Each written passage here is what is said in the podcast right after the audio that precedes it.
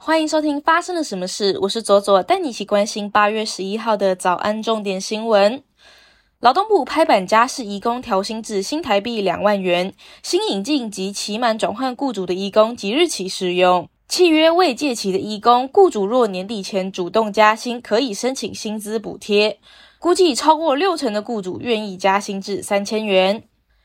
新北市卫生局针对饮冰瓶检验肠菌杆科、沙门氏菌杆菌等指标性的病原菌，共抽验了五十二件产品，结果既有两件饮品不合格，皆为人气饮料店可不可熟成红茶的饮品，且因为复检仍然不符合规定，依法开罚新台币三万元罚还。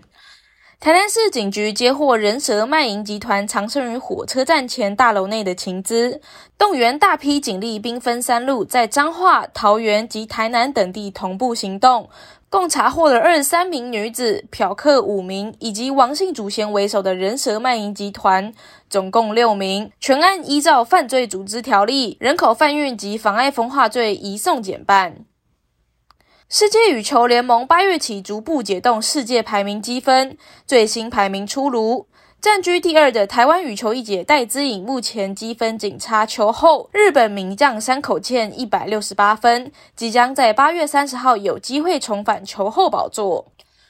暌违多年，政府组织改造之下诞生的新部会数位发展部，即将接任部长的行政院政委唐凤表示。既然强调数位发展，当然要走在时代的尖端。很多高手可能只有高中、大学肄业，如果要延揽进公部门工作，多半会遇到学历要求而卡关。他表示，数位发展部只要学历比我高，国中毕业就可以，将会尝试把精力换成学历的模式，承认应试者的工作资历，有条件的提高起薪条件，打破公务机关揽才的旧规。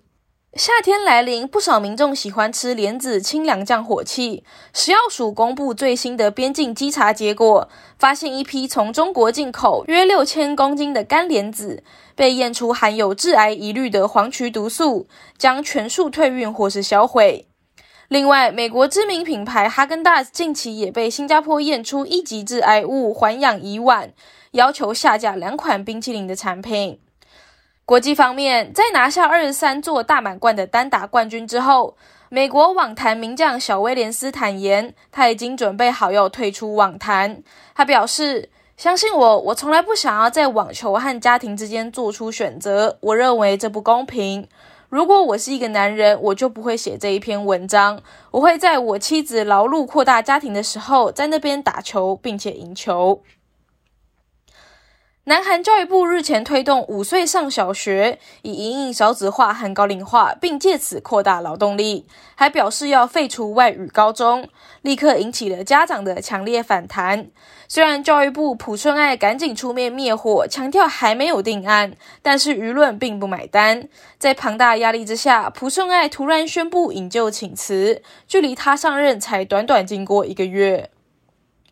乌克兰总统泽连斯基表示，俄罗斯对乌克兰的战争始于克里米亚，也必须以该地解放告终。克里米亚一座俄罗斯军事基地发生了连环爆炸，造成了一人死亡。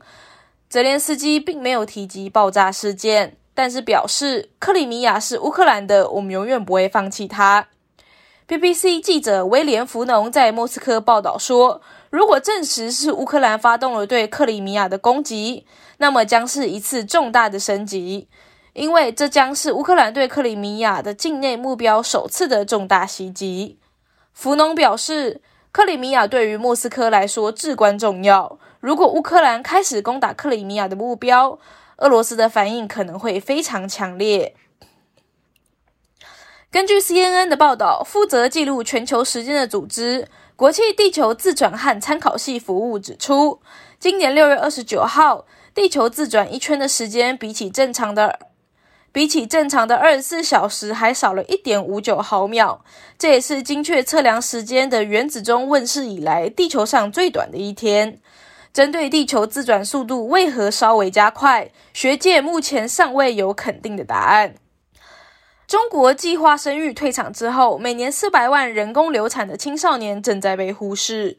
中国青少年标准一般采取十五到二十四岁的范围。官方曾经对媒体承认，哦，青少年已经成为了中国人工流产的主要人群之一。每年青少年人工流产的数目接近四百万人，占个人工流产的总数百分之四十哦。而面临如此大数量的人工流产，现实中从政府到学校都不认为避孕教育是学生所必须的，因为这会影响中国的生育率。而所谓的避孕教育更是非常的忌讳谈及的。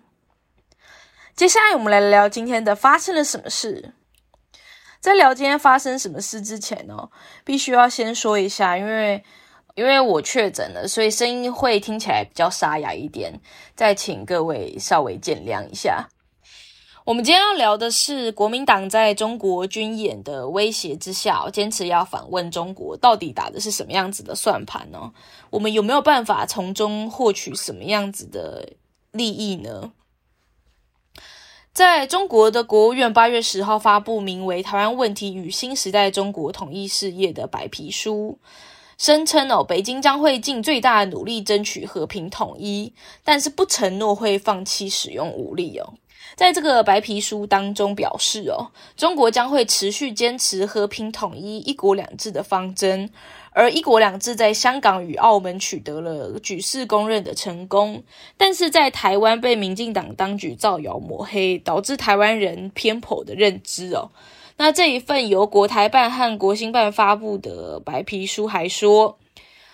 民进党谋独的行径是争取和平统一的进程当中必须要清楚的障碍，并且表示哦，武统将是不得已的情况之下做出的最后选择。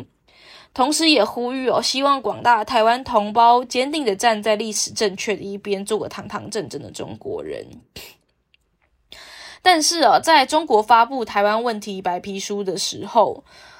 国民党的副主席夏立言仍然要率团前往中国访问。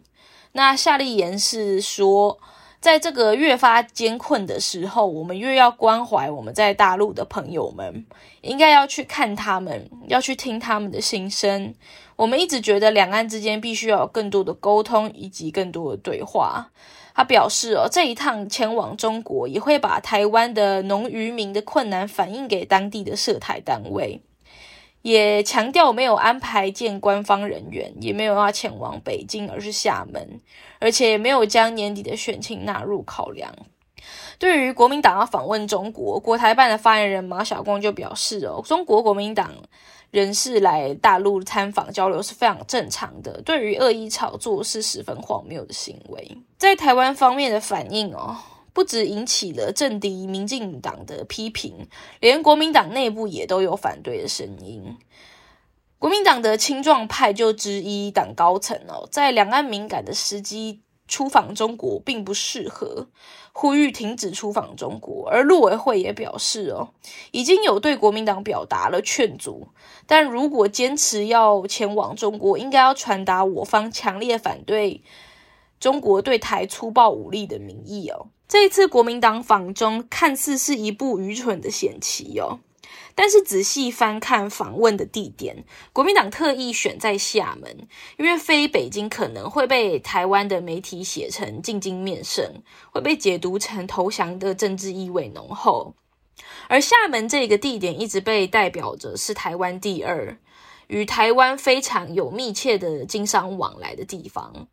而厦门的台商多，总部也多，所以呢，国民党不论去哪里都可以公关宣传，说这是为了台商与生计，还有为了缓和气氛。事实上哦，国民党也在呃厦门深耕已久，尤其最近台商被刁难封杀的时候。呃，国民党可以代表去珠江三角中的经济圈走一走，听取台商的声音，然后试图让中国试出一点善意，给台商和国民党做一点面子哦。我反而是期待哦，这一次国民党去厦门可以谈到端出什么牛肉来。不论国民党如果可以谈到停止军演，或是停止禁止进口台湾的商品等等呢，对于国民党跟台湾目前的民生来说，都是一大帮助。虽然这是一部看似愚蠢的险棋，但是也值得期待可以达成什么实质性的成果。但还是要提醒的事情是，不论是这一次的白皮书，我还是过往的迹象表明，都在在的显示了中国会采取一切的方式进行统战，包括了民间交流的方式。台商的生计固然重要，但是他们现在要以什么样子的基础去交流，才是本质上的问题。双方又要保持着什么样子的心态？如果没有实质上面的效果，最后会不会又成为一次中国免费的统战宣传呢？以上就是今天的发生了什么事。我是左左，我们明天见。